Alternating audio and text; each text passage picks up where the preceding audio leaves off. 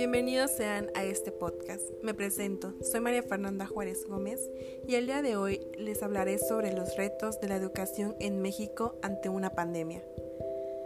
La pandemia en el mundo llegó para modificar la cotidianidad de todos los ciudadanos. El nuevo brote de coronavirus se expandió por distintos países, quienes, al igual que México, tuvieron que optar por cambiar la metodología de la educación con el fin de no afectar el proceso de aprendizaje en los estudiantes. De acuerdo con datos del Instituto Nacional para la Evaluación de la Educación, la cuarentena para evitar la propagación rápida del virus COVID-19 generó que aproximadamente 30 millones de alumnos de todos los niveles educativos presenciales tuvieran que dejar de ir a sus centros escolares porque se suspendieron las clases.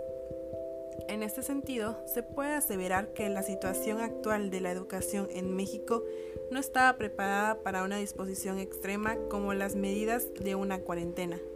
Esto se debe a que la educación en México no es una práctica común, pues el sistema educativo depende en su mayoría de las clases presenciales, además de que en el país no existen los medios suficientes para llevar el aprendizaje en línea a cada alumno.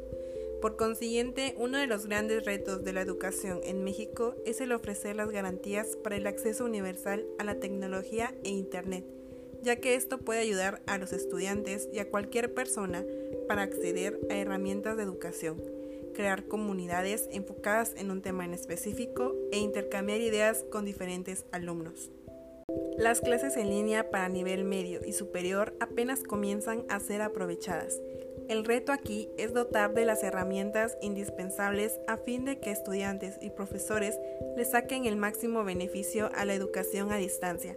Por ende, se requieren de aptitudes digitales junto a constantes capacitaciones en torno a plataformas educativas como bibliotecas digitales o salas de chat en comunidad y la preparación óptima de las clases con recursos digitales.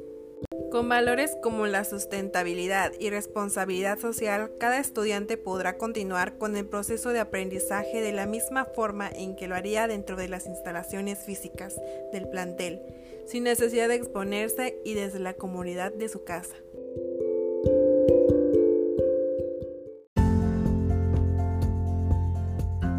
Muchas gracias por su atención. Me despido y nos escuchamos en el próximo podcast.